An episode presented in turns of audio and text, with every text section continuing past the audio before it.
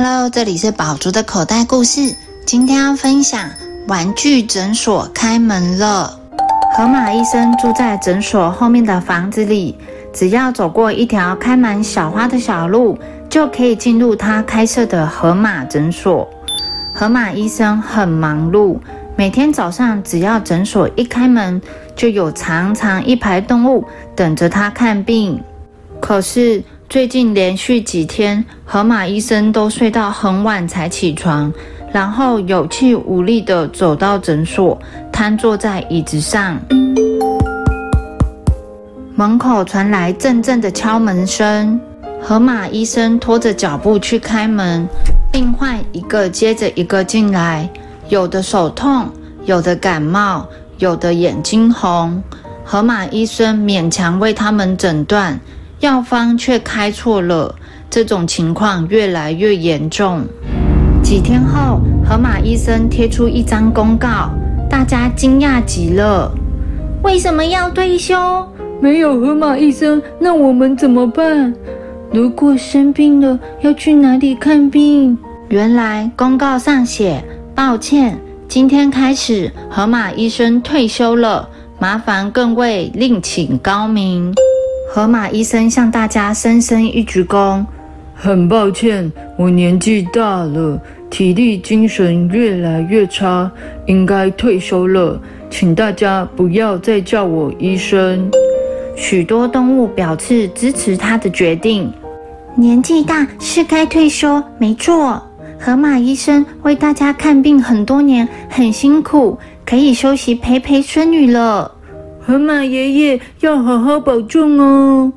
河马爷爷拆下诊所的招牌，垂着头走回家。河马爷爷开始害怕上床睡觉和起床，好不容易入睡了，却在惊吓中醒来。勉强下了床，却又完全没力气。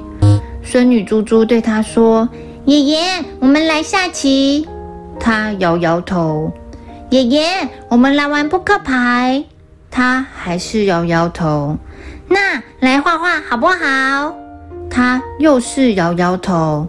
猪猪忍不住叹气说。爷爷，以前我说好无聊，你都问我什么是无聊。现在你知道了吧？有一天，河马爷爷又无聊地看着窗外，狐狸大叔手上有一个箱子，吸引了他的目光。河马爷爷问：“嘿，你那一大箱是什么啊？”“是我孙子玩坏的玩具，我想要拿去丢掉。”河马爷爷瞄了一眼，说：“这些玩具只要修理一下，还可以玩呢。”我才没时间修理这些没用的玩具。河马爷爷说：“那你把玩具都给我吧。”河马爷爷把玩具倒出来，仔细检查，用心修理，每个玩具又像新的一样。河马爷爷把修理好的玩具一个一个摆到窗台上。面对这些新的玩具，他开始喃喃自语地编起故事。从前，从前有个士兵救了美丽的公主，他们骑着喷火龙飞过森林、高山、大海。有一天，他们遇到了巨人，糟了，糟了，糟了！虽然河马爷爷讲故事讲得零零落落，还是吸引了一只小猫听故事。接着来了两只兔子。三只松鼠，四只青蛙，五只老鼠，六只小鸟，最后连蚂蚁都来凑热闹。河马爷爷越讲越兴奋，把在场的听众都编进故事里。第二天一大早，河马爷爷开心地跑回诊所，兴冲冲地把新招牌挂上去。招牌上写着“河马爷爷玩具诊所”。不久，狮子先生在玩具诊所旁开了新的诊所，大家都去找狮子医生看病。没病的呢，可以抱着坏掉的玩具去找河马爷爷。河马爷爷又开始忙碌了。每天早上，只要诊所一开门，就有长长一排玩具病患等着他看病。等他修好了，还得给大家讲故事呢。